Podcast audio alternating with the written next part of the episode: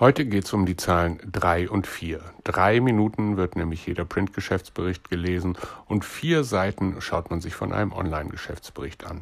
Warum ich das für eine unglaubliche Ressourcenverschwendung halte, darum geht es heute. Und vielleicht noch ein kleiner Hinweis vorab. Mir geht es in diesem Podcast nicht darum, ähm, den Geschäftsbericht als Instrument schlecht zu machen. Da gibt es wirklich tolles Material weltweit und wir selber sind da ja auch sehr engagiert. Mir geht es vor allen Dingen darum, ein Bewusstsein dafür zu schaffen, dass wir den Geschäftsbericht im Allgemeinen viel zu schlecht vermarkten. Vor allem angesichts der Ziele, ähm, ähm, die dieser Bericht mittlerweile zugeschrieben bekommt, zum Beispiel im Bereich Employer Branding. Deshalb lohnt es sich durchaus, auch wenn es am Anfang etwas krawallig klingt, bis ungefähr Minute acht weiterzuhören.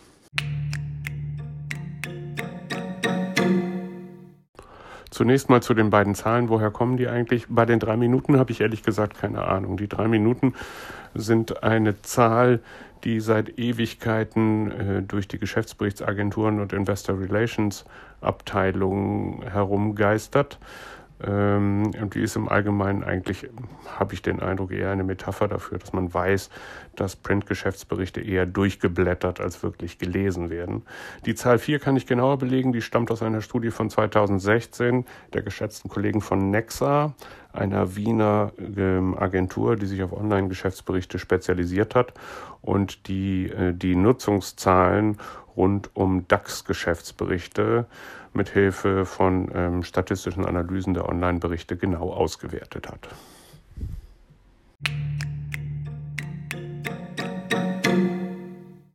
Diese beiden Zahlen hören sich schon nackt relativ wenig an. Also drei und vier sind jetzt keine wirklich hohen Zahlen. Ähm, aber sie wirken ehrlich gesagt noch ärmlicher, wenn man sie ins Verhältnis zu anderen Rezeptionsgewohnheiten setzt. Also drei Minuten ähm, schafft sogar noch der durchschnittliche YouTube-Benutzer ähm, bei dem Versuch, sich ein Video anzusehen. Also da sind wir dann häufig bei einer, ähm, sagen wir mal noch, bei einer Nutzerschaft von, naja, gut mal 60 Prozent. Ähm, und vier Seiten schafft der durchschnittliche Besucher unseres Kammern Rossi-Blogs. Soll heißen, ähm, viele von denen lesen durchaus mal vier Artikel aus einem Themenfeld, wenn es Sie interessiert.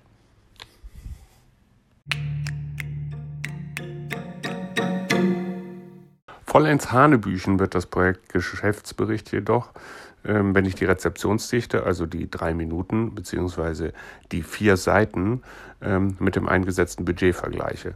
Unserer Erfahrung nach kostet ein halbwegs guter Geschäftsbericht, ähm, je nach Größe des Unternehmens und nach Imagewert, den das Ganze haben soll, zwischen 50.000 und 500.000 Euro interne Kosten mal rausgerechnet. Ähm, das sind also Kosten für ähm, die Texterstellung, das sind Kosten für die Fotografie, das sind Kosten für die Konzeption, ähm, das sind Kosten für die Produktion und für die Distribution. So. Dafür bekomme ich also zum Beispiel drei Minuten ungeteilte Aufmerksamkeit. Drei Minuten ungeteilte Aufmerksamkeit bekomme ich aber auch mit etwas Geschubs und einer guten Storyline für ein YouTube-Video. Und vier Seiten Aufmerksamkeit bekomme ich für vier Blogposts. Nun gehen Sie mal zum Leiter Unternehmenskommunikation und CEO und sagen Sie ihm, hm, ich möchte ein neues YouTube-Video machen. Das kostet leider 250.000 Euro, aber dafür sieht ein User sich das auch drei Minuten an. Sie sehen, worauf ich hinaus will. Aus meiner Sicht sind ähm, die eingesetzten Ressourcen im Vergleich zu dem, was wir im Allgemeinen damit erreichen, viel zu hoch.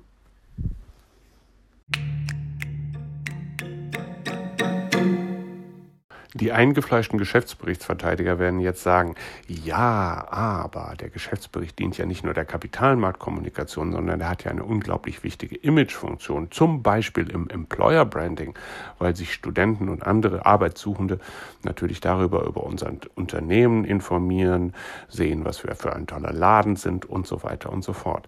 Da kommt aber die nächste eher deprimierende Nachricht. Und zwar hat die gleiche Studie, also die von Nexa, herausgefunden, dass die, sagen wir mal, imagerelevanten Teile, also der sogenannte Magazinteil, gerade einmal von 1,6 Prozent aller Online-Nutzer angesehen wird. Da jeder DAX-Bericht ähm, ungefähr 100.000 Nutzer im Verlauf eines Jahres hat, sind das also 1.600 Menschen, die jeweils drei Minuten insgesamt mit dem Bericht verbringen und davon wahrscheinlich einen Teil mit dem ähm, Magazinteil soll heißen, wir geben 250.000 Euro aus, um 1.600 Menschen mit unserem Unternehmen vertraut zu machen. Übertragen Sie das mal wieder auf YouTube. Das heißt, Sie kriegen 250.000 Euro, Sie kriegen 1.600 Nutzer, die sich Ihr Video zur Gänze, weil es drei Minuten lang ist, ansehen und gehen damit anschließend zu Ihrem Chef, zu Ihrem CEO oder wie auch immer. Wie würde der das beurteilen? Auch hier können Sie schnell wieder sehen, worauf ich hinaus will. Die Kosten sind für das, was wir aktuell damit erreichen, einfach zu hoch.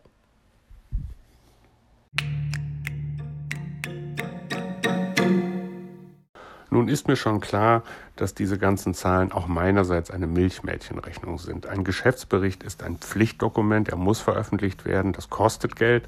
Er sollte idealerweise auch online veröffentlicht werden, das kostet zusätzliches Geld, ist aber sehr sinnvoll angesichts der Nutzungsgewohnheiten heutzutage.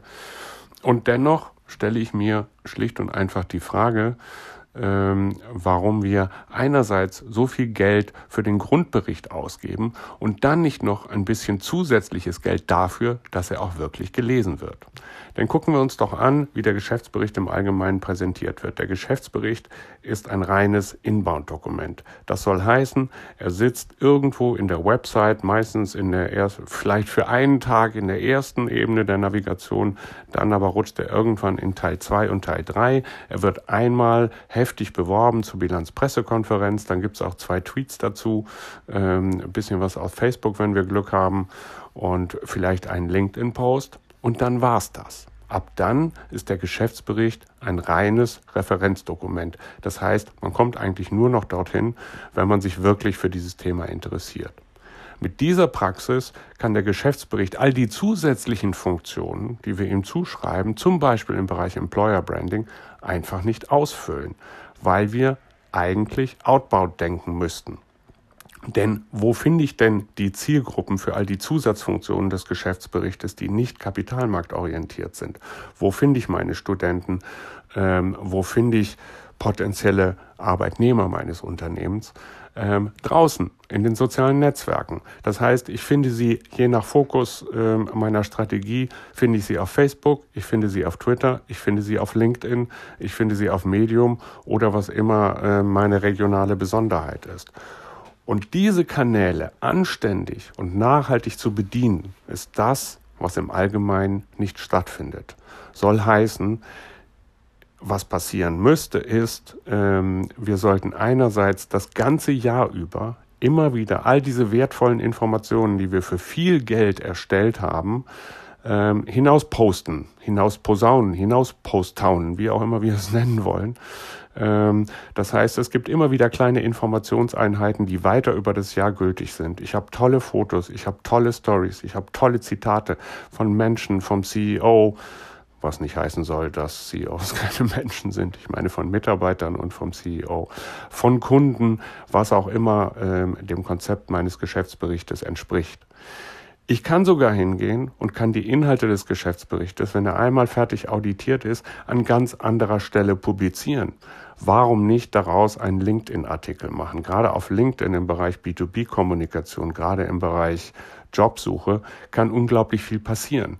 Ähm, ich muss nicht dafür sorgen, dass möglichst viele Leute zu meiner Seite kommen. Ich muss auch dafür sorgen, ähm, dass ich einfach genügend Audience habe. Also genügend Menschen, die meine Inhalte lesen. Warum also nicht hingehen, das Ganze zerstückeln und auch an verschiedenen anderen Stellen ähm, publizieren?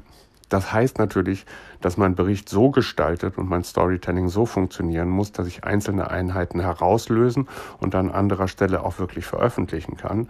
Ähm, aber wenn ich das alles zusammenrechne, das heißt einerseits das, was auf meiner Website passiert, gerade zu Beginn des Geschäftsberichtszyklus, was dann aber auch über das Jahr an vielen anderen Stellen publizieren kann. Es gibt dafür den schönen Begriff MIUs, Minimum Information Units.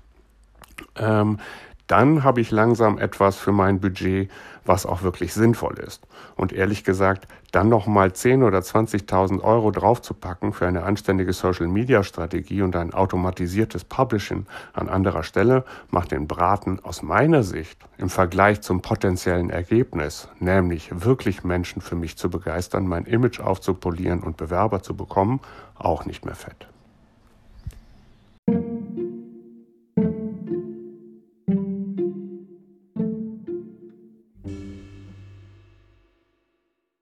Zusammengefasst heißt das für mich, letztendlich braucht jeder Geschäftsbericht eine anständige Content-Strategie. Content-Strategie beginnt mit Nutzen und Zielgruppen und deshalb sollte sich jeder Verantwortliche das Folgende überlegen. Will ich reine Kapitalmarktkommunikation betreiben, dann reicht es, wenn ich sachlich, möglichst nutzwertig, mit vielen Zahlen, Infografiken etc. informiere. Dann brauche ich auch keine hohen Nutzerdaten. Dann ist es sogar besser, die Leute bleiben ähm, die Leute bleiben ähm, relativ kurz, weil ich dann weiß, dass sie im Allgemeinen schnell das gefunden haben, was sie suchen. Dann brauche ich aber auch garantiert keine 500.000 Euro. Das würde mich wirklich sehr wundern.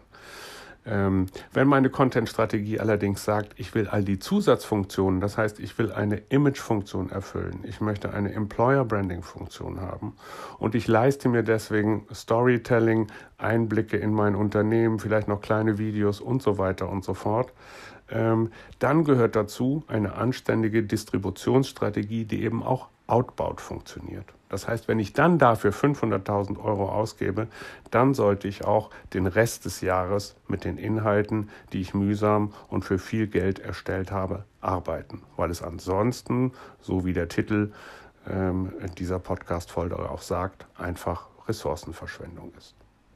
So, das war es heute mal zum Thema Geschäftsberichte. Ähm, das letzte Mal, dass ich gesprochen habe, ist schon sehr lange her. Wir sind mittlerweile im Herbst. Ähm, das Wetter ist schlecht und wird es auch noch eine Zeit lang bleiben. Ich habe trotzdem gute Laune, wünsche Ihnen das Gleiche und äh, wir hören uns hoffentlich bald wieder.